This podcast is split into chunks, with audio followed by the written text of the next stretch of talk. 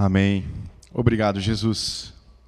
Obrigado pelo teu amor incondicional, por estarmos nessa noite aqui para te adorar, Senhor. O teu amor lança fora todo medo. Nunca precisamos de tanta coragem nesses dias. Precisamos do teu amor. Nós entregamos a ti essa adoração e te convidamos a permanecer conosco em meio a esse tempo da palavra. Muito obrigado, Senhor. Amém. Boa noite, queridos. Para mim é uma grande alegria estar aqui. Eu queria deixar todo o meu sentimento, meu amor por vocês, também por você que nos assiste nesse canal, em todos os lugares desse país e até fora do país. E realmente saudade nos define. Hoje estamos aqui, eu estou matando saudade desse altar, mas está incompleto, está faltando povo aqui. Saudade da nossa comunhão, do barulho da nossa comunhão, saudade de a gente se abraçar, de adorarmos juntos. Os tempos são diferentes, os tempos são difíceis, e eu queria falar um pouco sobre isso hoje, é, passar um pouco a minha experiência como médico. Eu queria me apresentar para quem não me conhece. Meu nome é Eberson, eu sou pastor aqui da Igreja Nação dos Montes e também médico. E eu queria passar um pouquinho do panorama para vocês de como andam as coisas na área da saúde. Na verdade, Hoje nós temos muitas perguntas e poucas respostas.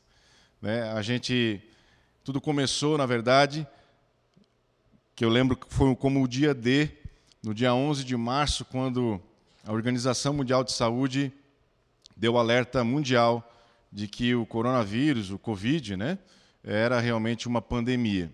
A partir daí, é, houve um grande alvoroço mundial. Na verdade, as pessoas já estavam se organizando, já haviam muitos países que estavam em lutas contra esse vírus. E a partir do dia 11 aqui no Brasil, pelo menos do ponto de vista né, de organização do nosso estabelecimento médico, de atendimento, de prestação de serviço da área da saúde, esse foi um dia bem marcante. Então, os hospitais começaram a se organizar. Né? Como receber essa grande demanda? De que forma que ela vai vir? Será que vai vir tudo de uma vez só?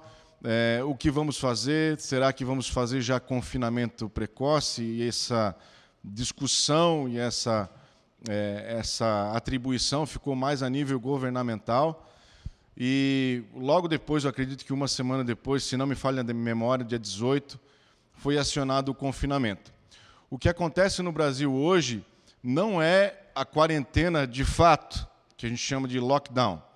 O que acontece no Brasil é um confinamento. Nós estamos confinados em nossas casas, mas nós temos liberdade de, por exemplo, ir ao supermercado, de caminhar aí na beira-mar. Muita gente tem feito isso, tem se exercitado até ao ar livre. E então nós, nós vivemos um confinamento aconselhado, com algumas regras bem estabelecidas, mas com uma certa liberdade. E do hospital, então, no começo ali, logo que foi determinado esse período, é, que foi dado alerta, nós já nos organizamos, isso é bem comum em todos os hospitais. É, separamos as triagens, então, para atender casos respiratórios e casos que não tinham a ver é, com sintomas respiratórios, é, porque as outras doenças continuam acontecendo.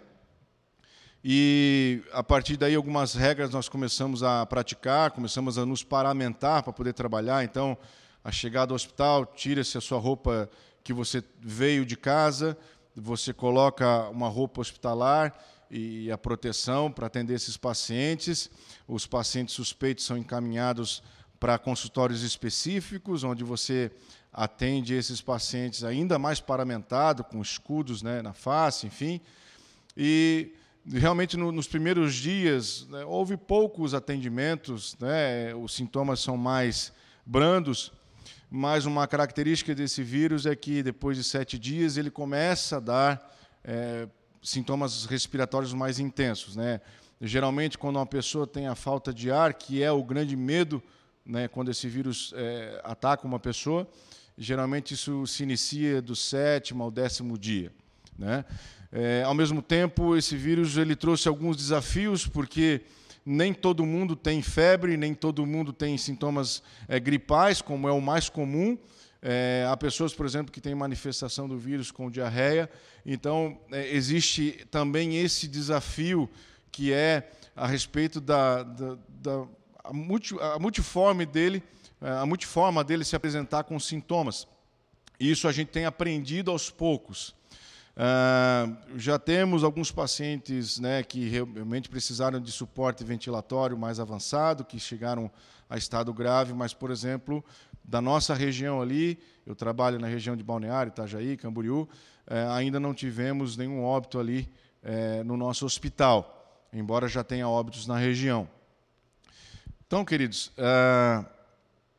muito se, se discute a respeito de tratamento, é, geralmente nós tratamos os pacientes com é, remédios como se fosse uma gripe, um resfriado comum.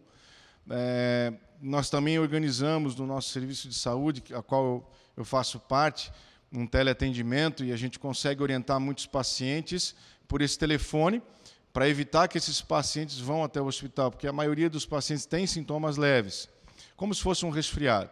Esse paciente toma um remédio normal que a gente toma aí para qualquer resfriado e a gente monitora esses pacientes de tempo em tempo. E o grande sinal de alarme para esse paciente é a falta de ar. É o que, quando acontece, nós orientamos esse paciente a ir ao pronto-socorro. Quando esse paciente evolui nos seus sintomas, ele fica um pouco mais grave, talvez com aparecimento de febre. Muitas vezes nós chamamos esse paciente para uma consulta no ambulatório, fora do hospital, para dar um suporte, para examinar, até para ver se não Pode ser até uma doença bacteriana comum, que precisa de um antibiótico, não necessariamente a doença viral do Covid, porque, como disse, as outras doenças continuam acontecendo. E nós percebemos que é, algumas respostas que nós temos são as seguintes: é, até os 50 anos de idade, é, o vírus ele não, não causa grande mortalidade. A mortalidade, na verdade, é muito baixa, especialmente em pacientes abaixo de 40 anos. Mas, em compensação, nos pacientes idosos, a mortalidade é alta, ela pode girar em torno de 10% a 15%, dependendo do lugar, que é outro desafio, porque é, os países têm climas diferentes atualmente.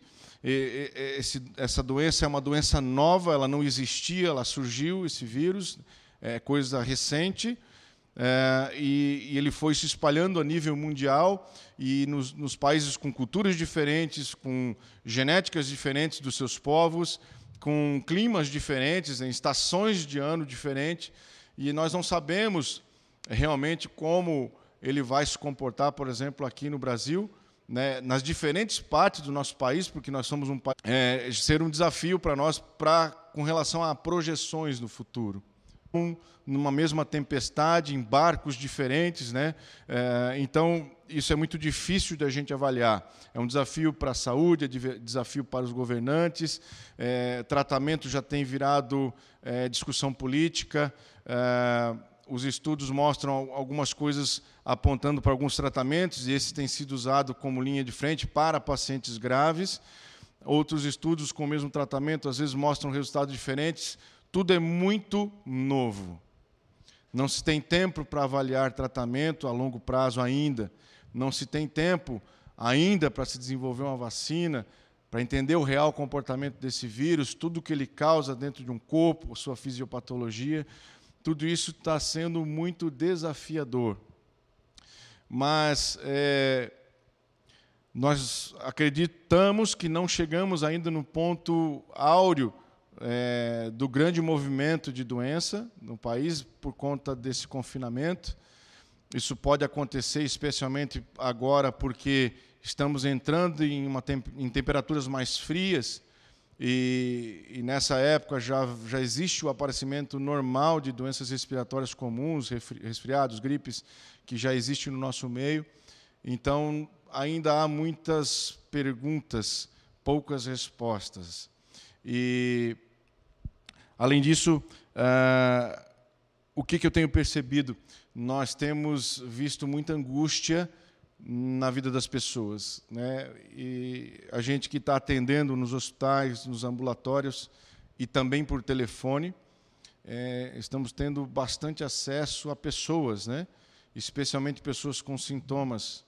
e, e eu tenho percebido uh, uma grande angústia em todas elas. Essas pessoas estão muito ansiosas, não só pelos sintomas em si, mas há pessoas que continuam tendo tratamentos né, por outras doenças e, e há um grande confinamento, há uma dificuldade de conseguir é, atendimentos eletivos, cirurgias eletivas, exames eletivos, coletas normais do dia a dia que a gente faz de rotina para avaliar nossa saúde, os check-ups.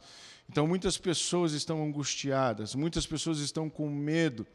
Né? E, e a minha preocupação como médico não é só a doença em si, mas o que ela vai provocar na mente e no coração das pessoas. Né? Esse é um outro desafio que vai surgir. Nós não chegamos ainda no auge dos problemas. Não é só a questão de saúde. É, existe toda uma consequência que essa doença tem gerado. É, eu queria que você refletisse um pouco. Você conseguia imaginar que hoje você estaria vivendo o que você está vivendo hoje. Há pouco tempo atrás, nós fizemos uma viagem para Israel com mais de 60 pessoas. Foi uma viagem que nós planejamos é, por mais de dois anos. Estávamos com nossas crianças lá e foi uma, uma viagem muito especial, talvez a mais especial que fizemos como igreja. E, e era muito gostoso a gente sair nas ruas de Jerusalém e nos encontrarmos nas ruas e era uma alegria muito grande. Nós nos abraçamos muito, né, como somos uma igreja muito de família, né, com sentimento familiar. E, e, logo depois, pouco mais de um mês depois, estamos todos trancados em casa. Estou ministrando para vocês através de uma tela. Isso tudo é muito difícil de, de conseguir imaginar. É, parece um cenário de filme. Há filmes que contam histórias parecidas. E hoje nós estamos vivendo na realidade aquilo que vemos nas telas de cinema. Pare para imaginar o tempo que a gente está vivendo. São dias muito difíceis. São dias em que a gente não consegue se abraçar. A gente não consegue demonstrar o nosso afeto. Acredite, querido, essa doença ela não vai ser um problema só de saúde física. Ela vai trazer muito dano à nossa alma também. Às vezes eu chego em casa, chego em casa do trabalho, né, é, saindo do hospital, do ambulatório, e temos toda aquela rotina de tirar a roupa, enfim, colocar para lavar e ir direto para o banho sem ter um contato com os filhos. Eu estou acostumado a chegar em casa, eu tenho minha cavalaria lá em casa, os meus dois meninos. Então, quando eu abro a porta, ou quando eles ouvem o barulho da chave, eles já vêm correndo da onde eles estão. E é sempre aquela festa, é muito gostoso entrar em casa. E é muito difícil falar para eles esperarem. Né? As crianças elas são crianças, elas são elas têm o seu ímpeto. E esses são os dias que a gente tem vivido. São dias muito difíceis, dias de incerteza. Nós temos muitas perguntas, queridos, e pouquíssimas respostas. Você não vai ouvir de nenhum médico alguma palavra realmente de real esperança. Né? Você nós temos muitas coisas promissoras, né? A medicina tem trabalhado bastante é, para desenvolver tratamentos e, e está estudando com afinco, mas não há nenhuma resposta pronta para ninguém. Você não vai encontrar isso na, também na boca de nenhum governante dessa, desse mundo. Ninguém pode prever os dias que virão. É, as pessoas têm feito projeções que nós não temos como confiar. Ninguém sabe do dia de amanhã. Você tem conversado com pessoas ao seu redor, você mesmo talvez aí me ouvindo esteja muito angustiado agora. Eu sei que eu estou falando para muitas pessoas angustiadas. Eu sei que atrás dessa tela tem muitas pessoas com medo, muitas pessoas preocupadas com o amanhã. Eu sei que há pessoas que não sabem se vão manter seu emprego, não sabem como vão sustentar sua casa. Outras que têm uma certa idade estão preocupadas em ficarem doentes. E eu sei que esse sentimento ele se tornou mais avassalador agora. Nós estamos vivendo tempos onde as pessoas elas estão tendo a real noção de que elas não são nada. Que o ser humano sozinho, ele não tem raiz em si mesmo.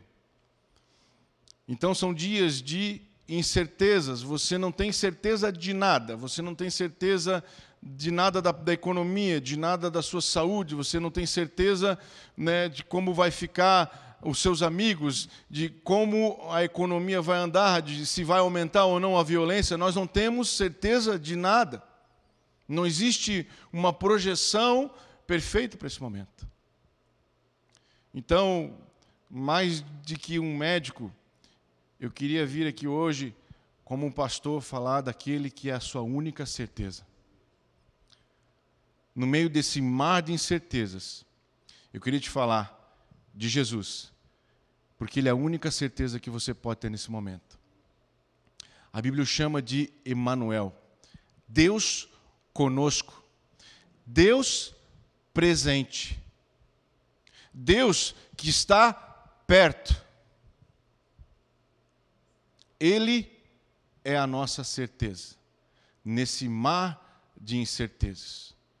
Aqui somos um bando de homens e mulheres né, que estão aí nas suas casas agora, nós não conseguimos mais nos reunir, porque isso nos foi estirado nesse tempo por conta de toda essa pandemia.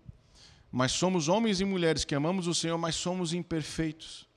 Nós não temos nenhum poder de ajudar ninguém, mesmo sendo eu médico, ou se tiver aqui outro é, outro trabalhador da área da saúde, ou se tiver aqui outro, alguém que seja governante, alguém que tenha o poder da autoridade nas suas mãos, na, na sua caneta, ninguém pode te dar uma palavra de conforto, uma palavra de esperança real com relação ao que está por vir.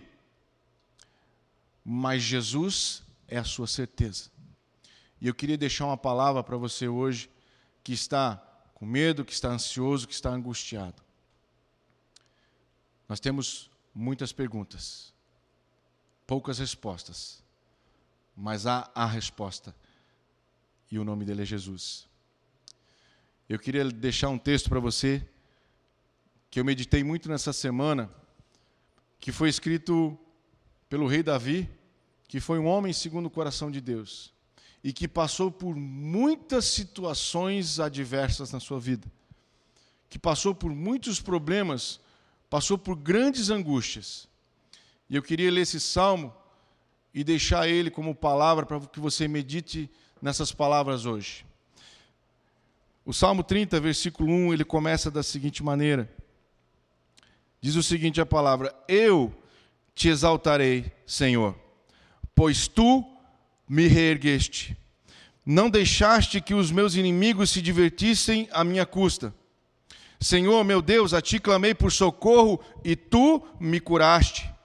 Senhor, tiraste-me da sepultura, prestes a descer a cova. Há três coisas que o Senhor faz em nossas vidas que eu queria deixar para você hoje. A primeira dela é: o nosso Senhor, Ele é Deus restaurador. Quando você lê esse versículo, você está vendo um salmista dizer: Senhor, eu te exaltarei, eu te louvarei, pois tu me reergueste. Você está caído? Você está abatido? Jesus pode te reerguer. Porque a gente só pode reerguer alguma coisa que está caída. E eu sei que muitas pessoas estão abatidas hoje em casa preocupadas e desanimadas. Eu queria deixar essa palavra para você, que Jesus é Deus restaurador, que quando ele é ele entra numa vida, quando ele é estimulado, quando ele é chamado à convivência, ele restaura todas as coisas. Ele restaura o que precisa ser restaurado. Ele pode restaurar a sua saúde, ele pode restaurar as suas emoções, ele pode te restaurar de todo desânimo, ele pode restaurar a sua família, os seus relacionamentos, ele pode restaurar o seu interior e até, querido, causas que para você hoje são impossíveis. Porque para Deus, diz a palavra, nada é impossível. Nada. Nós servimos um Deus que restaura. Deus nos chama para vencer. Vencer é uma das características de quem anda com o Senhor. Quando o apóstolo Paulo foi falar é, aos romanos, dizendo que nós somos chamados como ovelhas para o matadouro, falar do grande amor de Deus, que nada pode nos separar desse amor, nós cantamos sobre esse amor aqui agora. Ele disse: em todas essas coisas nós somos mais do que vencedores. Por quê? Porque Deus não gosta só de nos dar a vitória, querido, mas o processo e o trajeto é também tão importante. É mais do que vencer, é vencer e adquirir a experiência da trajetória. É mais do que vencer, é encarar uma jornada e, através dessa jornada, ser moldado e trabalhado por Deus. Quando José foi chamado à casa de Potifar, ele foi colocado numa posição de honra, ele começou a se destacar no seu trabalho. A trajetória de José até o momento tinha sido muito difícil, ele foi vendido como escravo pelos seus irmãos. Chegou ao Egito, foi contratado por Potifar, que era um alto funcionário da cúpula de Faraó, e ele começa a se destacar no seu trabalho, e esse servo, esse Potifar, coloca José como governante da sua casa e de administrar os seus bens. E Deus prosperava a vida desse homem porque a bênção de Deus estava sobre a vida de José. Mas até então, querido, ele era um escravo, ele era um funcionário. E aí, um belo dia, a mulher de Potifar, então, é, quer ter relações ali com, com, com José, e, e, ele, temente ao Senhor, recusa e foge, e é caluniado, e por conta disso é lançado numa prisão de funcionários da corte real. E sabe o que a Bíblia diz? Quando José chega à prisão, lá em Gênesis 39, a Bíblia diz que o Senhor foi bondoso com José e lhe concedeu simpatia diante do carcereiro. E aí você talvez não entenda, mas espera, se Deus fosse bondoso mesmo, por que, que ele foi preso? Por que, que José foi preso? Não, já começou lá atrás, porque ele foi vendido como escravo. Querido, essa era a jornada. Mas o Senhor foi bondoso com ele.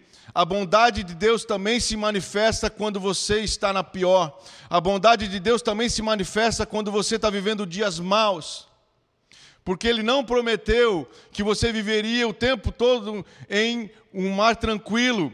Há momentos de tempestade e hoje nós estamos vivendo uma tempestade mundial. Muitas pessoas vão ser afetadas com todos os problemas que virão dessa pandemia.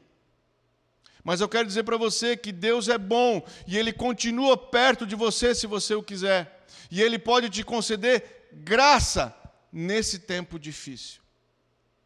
A graça de Deus sobrepuja todas as coisas, ela está presente com você e ela agarra você, se você o tem, todos os dias da sua vida. A graça de Deus, ela é constante sobre você, porque ela não depende do que você faz de bom ou ruim. A graça de Deus é manifestada por causa do caráter dele e ele nos ama. Ele é bom. E a sua graça, querido, nos acompanha. A sua graça está com você nos dias bons e nos dias ruins. E os dias ruins são dias de aprendizado. Pastor, e se eu morrer? E se eu ficar doente e morrer? Que eu tenho para te dizer é o seguinte: eu sei que muita gente vai morrer. Não é na morte que fica o meu pensamento, mas se acontecer, querido, a graça de Deus vai estar sobre você para te levar para o teu lugar celestial. A graça de Deus se manifesta inclusive quando morremos, porque nem olhos viram, nem ouvidos ouviram o que Deus tem preparado para os teus filhos.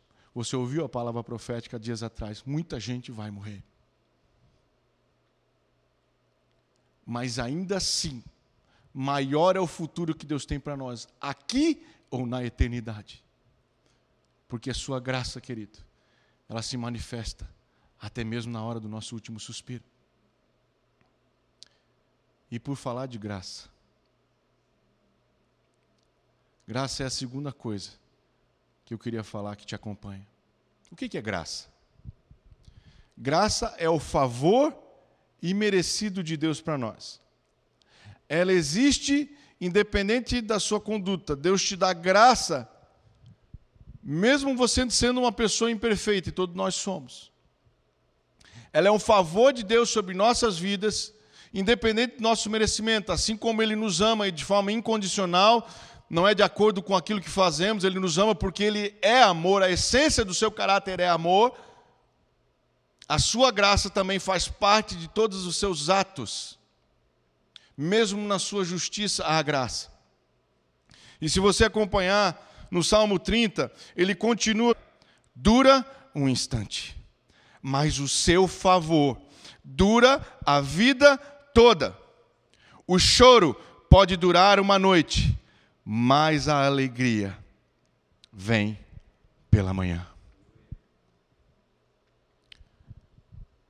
A sua ira dura um instante, mas o seu favor dura para sempre. A graça de Deus, querido, vai estar com você em tempos de prisão ou em tempos onde Deus vai te levantar, talvez como sacerdote rei. O tempo todo ela vai estar com você. Você sabia que as misericórdias do Senhor se renovam sobre você cada vez que você levanta da cama? Não importa como foi ruim o dia anterior. Quando você se deita e você se levanta, as misericórdias do Senhor se renovam todos os dias sobre você. A misericórdia é a compaixão de Deus contigo. É o amor dele em forma de compaixão, em forma de misericórdia, de piedade sobre nós. Todos os dias ela se levanta sobre nós.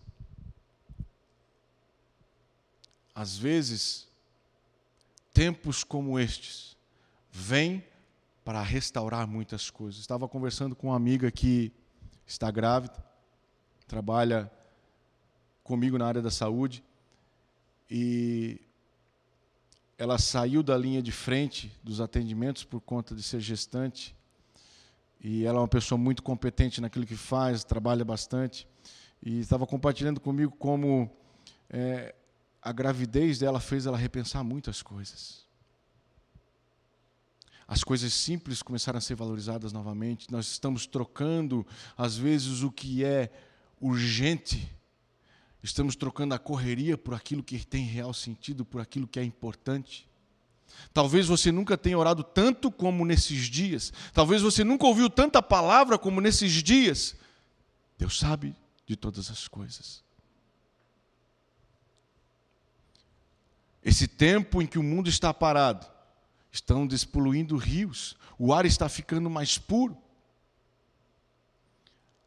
Há muitos propósitos no sofrimento, há muitos propósitos e ensinos durante tempos de dor. Há um livro chamado A Dádiva da Dor, onde o autor estudou é, um, um, leprosário lá na África. Leprosários hoje são muito raros, porque hoje se cura a lepra, a hanseníase com tratamento simples, com comprimido. E ele foi até esse leprosário da África, e, e lá ele relatou a experiência de pessoas que sofrem por não sentir dor. Porque a lepra é uma doença que ela destrói as terminações nervosas e as pessoas não têm o tato. Elas não conseguem, por exemplo, sentir dor ou sentir o desconforto que faz a gente mudar de posição toda hora, para o sangue não estancar, para uma ferida não se iniciar. E muitos deles são amputados, porque a dor é o sinal de alerta. A dor nos faz parar e olhar para dentro de nós e ver se há algo a ser restaurado. Estamos vivendo tempos de dor. O profeta Oséias diz em sua palavra: Vinde, voltemos ao Senhor, pois ele nos despedaçou, mas nos sarará. Fez a ferida, mas a ligará. O mesmo que permite a dor chegar é o que tem o antídoto e a certeza para a sua vida. O mesmo que lhe permite passar por tempestades, querido, é a voz que aquieta o vento e o mar. a sua graça está sobre si. Ela te acompanha. E o terceiro ponto e último. Andar com Jesus é andar em segurança. Acompanha comigo no seu, na sua Bíblia, no Salmo 30, no versículo 6, continuando a palavra que estamos lendo. Quando me senti seguro, disse: Jamais serei abalado. Senhor, com o teu favor, a graça, deste-me firmeza e estabilidade. Mas quando escondestes a tua face, fiquei aterrorizado.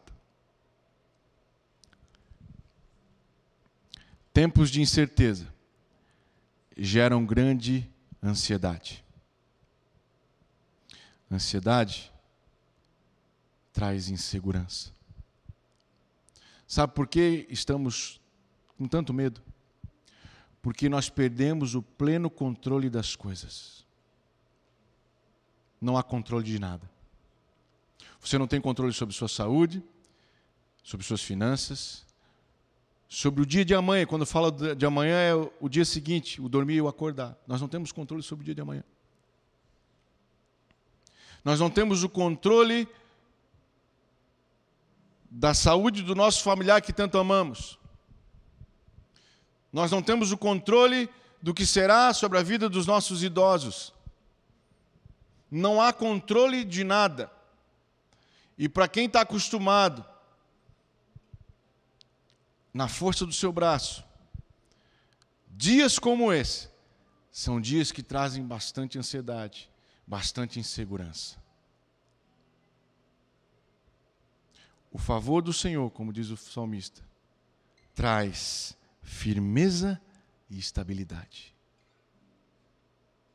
No Salmo 18, a Bíblia diz que o Senhor é nosso escudo e fortaleza, nossa torre forte, a nossa muralha, o nosso escudo, o nosso libertador. Andar com Jesus, que é a nossa certeza, é estar dentro de uma fortaleza intransponível só Ele pode trazer paz a dias como estes no teu interior. Quando o reino se manifestou na terra, quando Jesus chegou, todos esperavam uma grande manifestação, afinal, todos estavam esperando o Messias, o enviado de Deus. E ele veio da forma mais simples possível, porque a primeira mensagem que ele ministrou ao nascer é: o reino de Deus não veio para o exterior, ele veio para mudar o que está aqui dentro. Jesus tem paz para você. Jesus tem segurança para você. Hoje é um dia muito especial para mim. É aniversário da minha esposa. Ela está fechando mais uma década de vida. Nós estamos aqui em Florianópolis, onde tudo começou na Nação dos Montes, onde nossa igreja hoje também completa 20 anos. A minha esposa hoje está completando 40. São dias. Hoje é um dia muito feliz para mim. Mas há sete anos atrás, num dia como qualquer outro, eu recebi uma ligação que era o porteiro do nosso prédio na rua de casa, minha esposa tinha sido atropelada com meu filho mais velho, Daniel, que na época tinha nove meses. E naquela ligação eu custei entender e até acreditar, cair em si de tudo que eu estava ouvindo. Só deu tempo de eu entrar no carro. Eu não me lembro como eu consegui dirigir até perto da minha casa, onde aconteceu o acidente. Quando eu cheguei lá, não tinha mais ninguém, só alguns policiais. Haviam as duas ambulâncias já tinham saído. Uma das ambulâncias levou meu filho para um hospital infantil, a outra ambulância levou minha esposa para um hospital regional daqui da região. E eu nunca me senti tão impotente e desesperado em toda a minha vida. Cada hora chegava uma informação diferente, é, que a minha esposa estava desacordada, foi levada desacordada para o hospital, e que meu filho também, mas depois ele acordou chorando. Eu não sabia de nada, não sabia para qual hospital ir, não sabia o que eu fazia primeiro, para quem eu ligava. Não adiantou nada ser médico nesse dia. Eu não tinha controle de nada. Mas eu tinha certeza. Porque Jesus andava comigo. Jesus tinha sonhos para minha família. Então eu comecei a orar, querido, que é o que eu podia fazer. Comecei a clamar esse Jesus. Lá naquele dia, 31 de janeiro de 2013.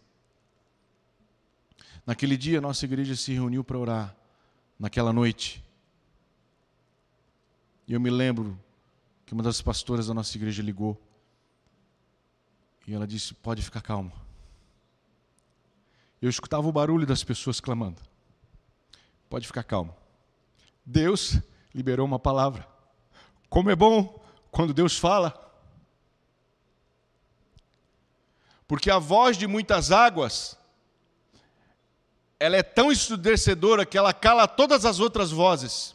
Cala a voz do seu interior, cala a voz da medicina, cala a voz de qualquer outro que se levanta contra, e não que eu esteja desprezando isso, mas quando a voz de muitas águas fala, é igual se colocar debaixo de uma cachoeira onde há muitas águas. Você já ficou debaixo de uma cachoeira?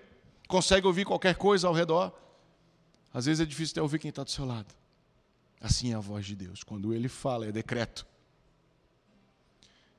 E ele disse que colaria os ossos dos meus Ambos estavam com traumatismo craniano. E de fato, nos próximos dias, foram para casa, se recuperaram. E eu nunca vou esquecer o dia em que a minha esposa chegou em casa, o Daniel recebeu alta antes, eu e nós tínhamos por hábito botar ele para dormir juntos e ninar ele, né? Que saudade desse tempo. E, e eu me lembro quando a minha esposa voltou para casa ainda com o braço quebrado, e nós ninamos o nosso filho novamente e adoramos o Senhor ali porque Ele é fiel.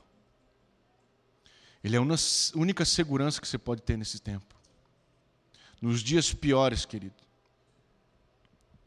E se acontecesse deles partirem, eles iriam estar melhor do que eu estou hoje. Porque a graça de Deus acompanha eles até a eternidade. Mas aprove a Deus a sua misericórdia de mantê-los aqui. E hoje estou celebrando mais um aniversário da minha esposa. E nós estamos muito felizes de estar aqui porque Jesus tem sido a nossa vida. Porque Ele é a única certeza que nós temos. Em dias de adversidade, querido, só Ele pode te sustentar. Eu sei que eu falo para muita gente angustiada. Eu queria te deixar a única esperança a Bíblia diz que Ele é a nossa esperança. E que a esperança é a âncora da nossa alma, é onde a nossa alma pode aportar sem ser levado com a tempestade. Jesus é a nossa esperança. E apesar de você estar me vendo, talvez muito distante, eu quero te dizer que o Senhor é Espírito, e onde está o Espírito do Senhor, a liberdade. E eu creio que Ele pode agora, aí onde você está agora, tocar o seu coração. E eu queria fazer uma oração com vocês. Aonde você estiver. Eu queria te fazer refletir sobre algumas coisas. Ali no final do versículo 7, o último trecho da palavra que nós lemos. Davi diz que quando o Senhor escondeu a face dele, ele ficou aterrorizado. Ele ficou aterrorizado porque quando Deus vira a face dele para nós, isso acontece só por um motivo. E o motivo é o pecado. Isso aconteceu com Jesus perto do seu último suspiro na cruz, quando todo o pecado nosso, querido, veio sobre ele a sujeira era tanta que os olhos de Deus se desviaram um pouco dele e Jesus ficou aterrorizado e disse: Senhor, Deus meu, Deus meu, por que me abandonaste? Porque é terrível ficar sem o olhar de Deus sobre nós. Nesses dias, querido, é tempo de se arrepender, de deixar práticas erradas de restaurarmos aquilo que está torto, que está errado em nossas vidas, de restaurar relacionamentos.